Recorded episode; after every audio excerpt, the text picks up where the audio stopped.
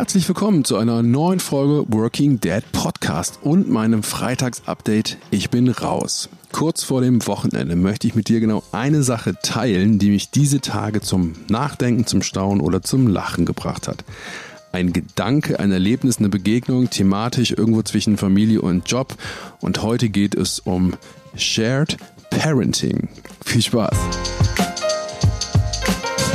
Also, bevor wir jetzt loslegen und du jetzt erstmal denkst so, hä, what? Was ist denn Shared Parenting? Ich muss zugeben, ich habe das ähm, Wort auch erst vor äh, kurzem gelernt, vor ein paar Tagen. Und zwar habe ich ein Video gesehen, äh, das glaube ich, wenn ich es richtig verstanden habe, den Sinn hatte, ähm, Eltern darüber aufzuklären, dass es eine total innovative Sache gibt, und zwar Shared Parenting, nämlich sich Elternschaft zu teilen und dass es eine blöde Idee ist, wenn das nur einer alleine macht. Also ich ähm, fand das ziemlich comedyhaft, aber ich glaube, es war ernst gemeint. Es war ein amerikanisches Video. Ich verlinke das mal in den Show Notes, wenn ich es hinkriege. Und ähm, dann kannst du es selber mal angucken. Es hat mich aber dazu gebracht, dass ich gerne mal über das Thema ähm, geteiltes Elternsein sprechen möchte. Denn das ist bei uns ein großes Thema. Und ganz ehrlich, heute habe ich wieder am eigenen Leib gespürt, was so die Vor- und aber auch die Nachteile sind dieses Modells, das wir fahren. Und ähm, ja, ich äh, möchte dir heute gerne ein bisschen konkreter vorstellen.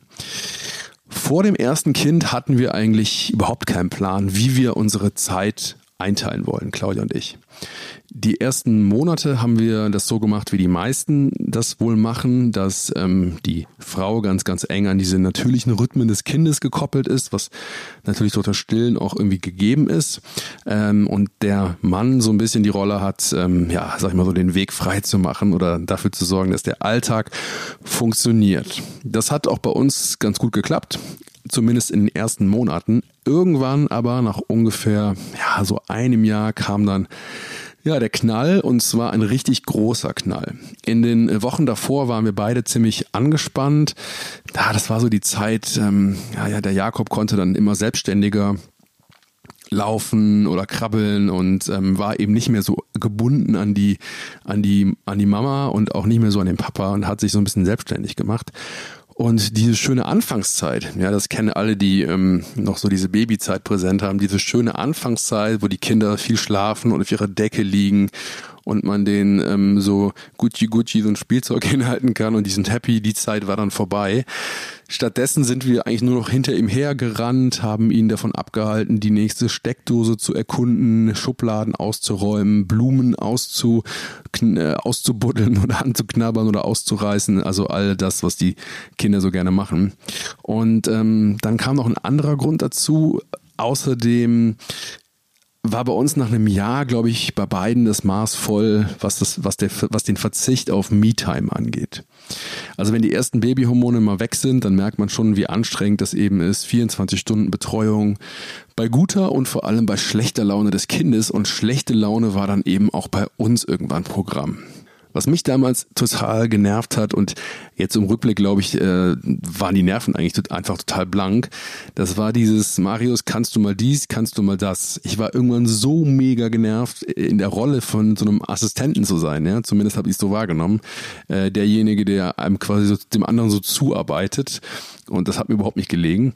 Und Claudia im Gegenzug ähm, war, glaube ich, nach Monaten ohne Schlaf und im Dauerstelleinsatz auch total, ähm, ja, hat es einfach total leid ge gehabt, nur noch im Baby-Modus zu funktionieren. Naja, irgendwann ähm, haben wir uns dann, glaube ich, nur noch gegenseitig vorgerechnet, wer wie viel Zeit am Tag fürs Kind investiert hat, was man alles gemacht hat und was man alles getan hat und welcher Anspruch daraus auf Freizeit äh, erwächst. Ja, also nach dem Motto, ich habe heute ähm, die Wäsche gemacht, ich habe heute den kleinen, äh, äh, mit dem kleinen äh, spazieren gewesen und habe gleichzeitig noch bla bla gemacht und jetzt habe ich auch bitte Anspruch auf eine Stunde Sport. Ja, das funktioniert natürlich überhaupt nicht. Ähm, wir sind also mit Vollgas in die Babykrise reingeschlittert. Wie das ausging, das brauche ich jetzt hier nicht zu erzählen, das kannst du dir nämlich selber anhören. Ich habe in der allerersten Folge dieses Podcasts, also Folge 1, genau sehr, sehr ausführlich darüber geredet und auch wie wir die Kurve gekriegt haben. Ja, wenn du Lust hast, hör da mal rein. Jedenfalls war uns danach klar, dass wir das beim zweiten Kind auf jeden Fall anders machen wollen.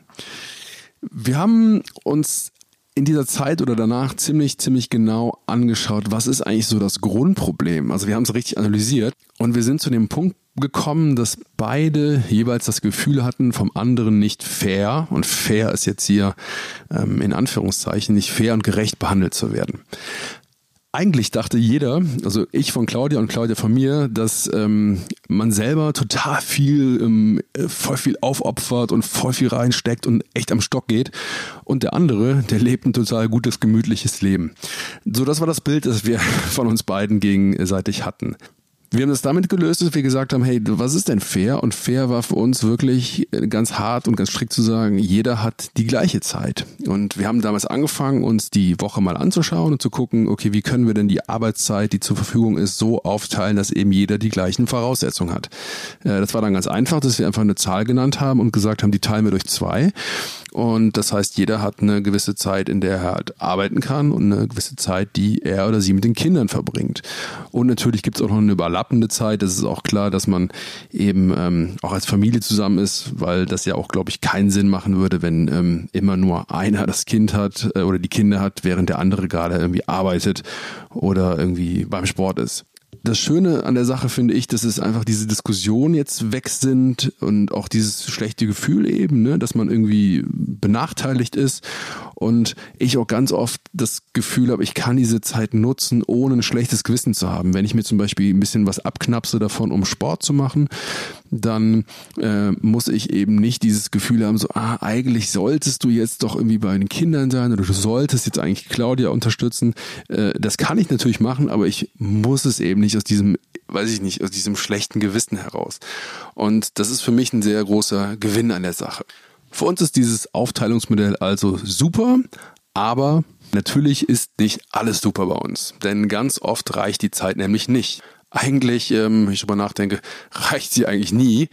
Denn äh, das ist ja auch völlig klar. Denn wenn man alles gleichzeitig und auch gleichmäßig zu 100 Prozent hinbekommen will, Job, Privatleben, Beziehungen, das kann nicht funktionieren. Meistens würde ich sagen, schaffe ich so 70 Prozent. Es gibt auch gute Tage, da komme ich mal höher, aber meistens pendelt es sich bei 70 Prozent ein. Ähm, man kann das ein bisschen hacken, ja, man, man lernt schneller zu werden, man lernt seine Zeit besser einzuteilen. Aber das Wichtigste für uns war, glaube ich, dass wir gelernt haben, uns gut abzusprechen. Bei uns ist das so, dass wir meistens Sonntag erklären, wie die äh, Woche bei uns aussieht, die kommende Woche. Ähm, da gucken wir an, wer hat wichtige Termine im Beruf, gibt es Kita-Zeiten, die wir berücksichtigen müssen oder Veranstaltungen, wann haben die Kinder Termine, ja, wann treffen sie Freunde, wann gehen sie zum Sport oder gibt es irgendwie Arztbesuche in der Woche, die anstehen. Und ähm, ja, so klären wir äh, die Woche und teilen die dann auch genau auf und ein, dass es eben nicht dazu kommt, dass einer irgendwie total in den Stress gerät, weil er hauptsächlich die Kinder betreut und der andere jetzt irgendwie hauptsächlich arbeiten geht, ähm, sondern wir versuchen es relativ fair zu machen. Aber oft passt es halt auch trotzdem nicht. Ne? Da sitzt einer von uns beiden, nachdem die Kinder schlafen, vor dem Rechner, so wie ich jetzt. Wir haben jetzt Donnerstagabend, die Uhr zeigt 21.30 Uhr und das ist jetzt halt eben die Zeit. Es gab vorher keine andere Zeit, das zu machen. Das ist die einzige Zeit. Also sitze ich jetzt hier. Für uns ist das auch okay so. Für uns war nämlich beide klar, dass wir ähm, A, möglichst schnell wieder in den Job rein wollen, wenn auch mit kleinen Schritten. Ähm, aber wir wollten es auf jeden Fall. Und ähm, ja, für mich ist auch völlig klar, dass ich Bock drauf habe, so einen Podcast hier zu machen. Und dann kann ich jetzt natürlich jammern, dass die Kinder klein sind, dass ich keine Zeit habe. Ich kann aber einfach sagen, ich mache es halt dann, wenn sie schlafen. Trotzdem ist es halt auch oft eine Gratwanderung. Ne? Denn meistens wird, ähm, wenn man jetzt sagt, ja komm, ich arbeite ein bisschen, dann wird aus ein paar Stunden die Woche schnell mehr, dann nimmt man noch ein Projekt an, man bietet seine Hilfe hier an, schreibt noch eine Mail da und irgendwann wächst einem dann doch wieder alles über den Kopf und man ist in diesem permanenten Überforderungsmodus. Oder wie heute, ja, heute war so ein Tag, da hatte ich vormittags ähm, den, den Kleinen, ähm, da startete so die ähm, Claudia und äh, Jakob fahren in den Kindergarten, in die Kita. Ähm, dann bin ich alleine mit Theo bis mittags. So mittags ist dann die Übergabe, dann kommt Claudia, dann habe ich Zeit bis 18 Uhr zu arbeiten. Ja, dann bin ich heute nach Hause gekommen, dann haben wir gegessen zusammen. Ich habe noch irgendwann die Bude aufgeräumt, äh, Küche, Staubsaugen und äh, Kinder ins Bett bringen und ähm, ja, dann ist der Tag auch schon vorbei und dann sitzt man hier vorm Rechner. Das kann also schon mal vorkommen, dass ähm, ja, dass man einfach, dass alles so spät wird und alles so viel wird. Und manchmal gibt es auch Tage, da, da steht man mittags dann mit dem äh, Kind auf dem Arm, man ist fertig gepackt für die Arbeit und macht nur schnell die Übergabe. So eine fliegende Übergabe quasi. Und an solchen Tagen bin ich natürlich auch manchmal frustriert, ja, weil man kriegt irgendwie nichts hin, man ist irgendwie weder bei dem einen Thema richtig noch beim anderen Thema. Und ähm, ja, diese zu erledigen Liste, die man immer mit sich rumträgt, die wird immer länger und die Zeit irgendwie eben nicht. Trotzdem möchte ich es eigentlich nicht, dass es anders ist. Denn ähm, durch die Aufteilung, die wir haben, dieses, diese aufgeteilte Zeit, verbringe ich zumindest gefühlt halt durchgehend Zeit mit den Kindern und die Kinder halt auch mit mir. Ich habe das Gefühl, man ist permanent präsent auch. Obwohl ich natürlich auch hab Zeit für meine Arbeit habe. Das ist für mich schön. Ich habe beides. Und ähm, ja, mir fehlt viel Zeit, also muss man einfach auch sagen, im Job natürlich. Ja, klar, je mehr Zeit ich mit den Kindern verbringe, desto mehr Zeit fehlt mir halt für die anderen Aufgaben. Aber das ist es mir wert. Und ich habe ähm, so vier, vier Punkte, die ich jetzt auch gelernt habe in den letzten Jahren, die mir es noch mal ein bisschen leichter machen, die würde ich auch gerne mit dir teilen.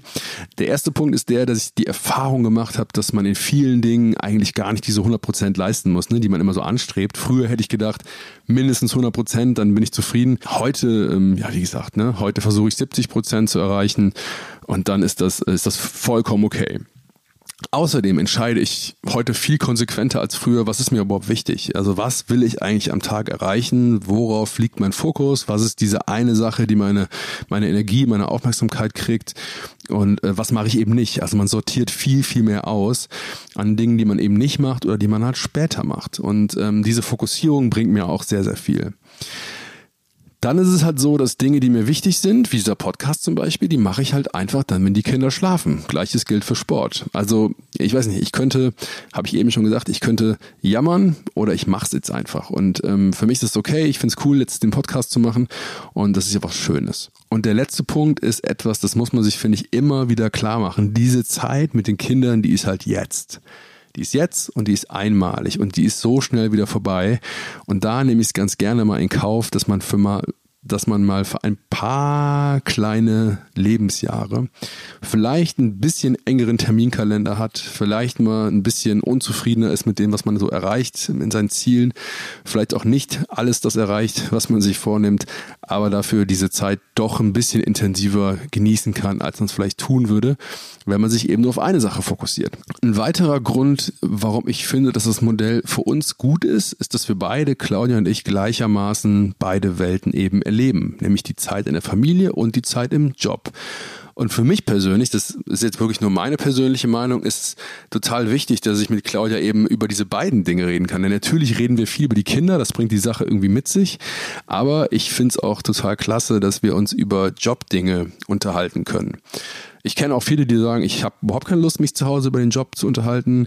Ähm, kann ich auch verstehen. Ähm, bei mir ist es so, ich habe viele Dinge, die bringe ich auch mit, die beschäftigen mich auch und da ist es für mich total spannend, auch irgendwie mit Claudia darüber zu reden und zu gucken, wie sieht sie die Sache. Gleichzeitig finde ich es total spannend, ihre Karriere mitzuverfolgen und ihr auch da irgendwie, ja, manchmal ungefragt, manchmal gefragt, meine Meinung äh, mitzuteilen. Ja, das finde ich cool und das, ähm, das können wir halt eben nur, weil wir das wirklich so zeitlich aufteilen. Also mein Fazit ist, Wochen wie diese sind hart, Wochen wie diese zehren an meinen Nerven und manchmal machen mich Wochen wie diese auch echt fertig. Aber ich finde trotzdem, es lohnt sich.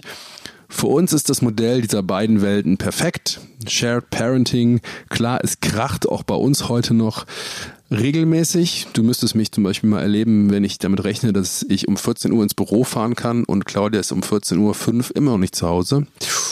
Aber hey, bisher hat es noch ohne Blutvergießen irgendwie hingehauen. Und ähm, ja, ich glaube, das ist für uns das passende Modell. Es ist nicht das perfekte Modell. Ich glaube, es gibt auch nicht das perfekte Modell.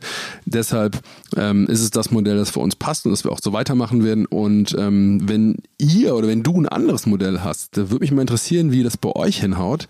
Ähm, ich kenne auch viele, die machen es ganz klassisch, wo einer von beiden arbeitet und ähm, der oder die andere macht hauptsächlich äh, Haushalt und Kinder.